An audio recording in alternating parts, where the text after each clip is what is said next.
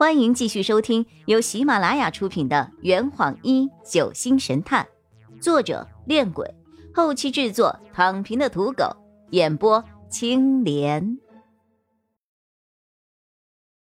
第一百一十二章，把棍子抢回来了。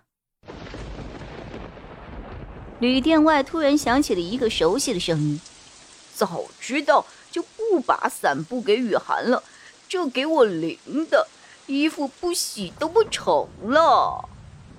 千鹤抱怨的声音随之而起：“洛先生，你就不能关心一下身边的女士吗？”两个刚才还血淋淋的出现在我面前的人，现在却湿淋淋的朝我走了过来。洛佩看到我之后，立刻指着我说：“那谁，马上把伞布！”还没有等他说完，我一个箭步。扑到了他的身上。我本来想表达一下自己劫后余生的激动之情，怎料洛佩身体太小，一不小心就被我压倒在了地上。哎呀，水水，我身上都是水！洛佩慌乱地拍打着我的手臂，一旁的千鹤叉着腰起着哄：“肮脏，太肮脏了！” 作为高中生，怎么能够如此的不检点呢？说罢，他便将我从洛佩的身上给拎了起来。我尴尬的朝他笑了笑。洛佩从地上爬了起来，拍了拍身上的土：“得了，还是得洗衣服。要洗就洗，我帮你洗。”嘴巴比大脑先做出反应。说完后的我自己都觉得后悔了。直到我抱着洛佩和千鹤的湿衣服蹲在后院清洗，嘴里的咒骂声就一直没有停过。洛佩换上了干净的衣服，走了过来。还是我来吧，我本来就是干这个的。不用。洛佩蹲在我的身边，眼中充满了好奇。你是不是受什么刺激了？我现在总算明白张璇说他过会一妖是什么意思了。他突然将手搭在了我的手腕上，然后闭上双眼。关脉迟控，寸脉颤震，右肩心神不定，口齿不清。嗯，从脉理上来说，你应该是受到了惊吓了。我吃惊的看着他，你还会把脉？洛佩萌萌的眨了眨眼，呵呵，就会这一句，还是跟朋友学的。切！就在这个时候，张璇从屋外走了进来。阿洛，你又在捉弄雨涵了？没呢，雨涵受了点惊吓，我正在……呃，你的脸又怎么了？洛佩嬉皮笑脸的语气突然转为了疑问。我回头一看，张璇身上也湿透了，头发还在滴水。他的肩上扛着一根被蓝色布袋包裹着的棍状物体，右边的脸颊上出现了一道五厘米长的红色淤痕，似乎是鞭伤。天哪，这是怎么了？哦，刚刚碰到了偷我棍子的小贼，然后打了一架。哼，虽然挂了点彩，好在把棍子抢回来了。张璇晃了晃手里的棍状物体，这会留疤的呀！我心疼的查看他的伤势，他脸上的淤痕是触目惊心，就差没有流血了。没事儿，这是英雄的勋章。张璇不以为然的摆了摆手，随后便返回了卧室。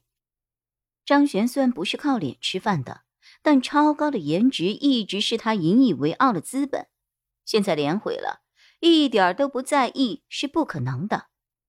然而洛佩还在一旁说风凉话：“可怜的张璇呀！”闭嘴！不一会儿，包凯也回来了，不过他全身上下都是干的。我问他是不是偷懒了，他反问：“你们就不会找户人家躲雨吗？”啊！结果被千鹤等人一白眼给怼了回去。包凯十分的得意。当然不只是躲雨，我还打听到了一件十分重要的事情。在洛佩和张璇的威逼而没有利诱的情况下，包凯慢慢慢慢的说着：“没用的，我就不用赘述了啊。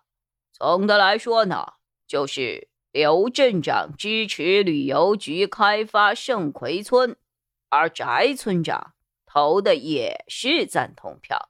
呵呵，但是村里的首富柴荣却死活都不肯在合同上签字，一直持反对意见哦。”柴老爷在村子里的话语权极高，基本上拥有半票否决权，哈哈，所以他们几个之间是存在矛盾的。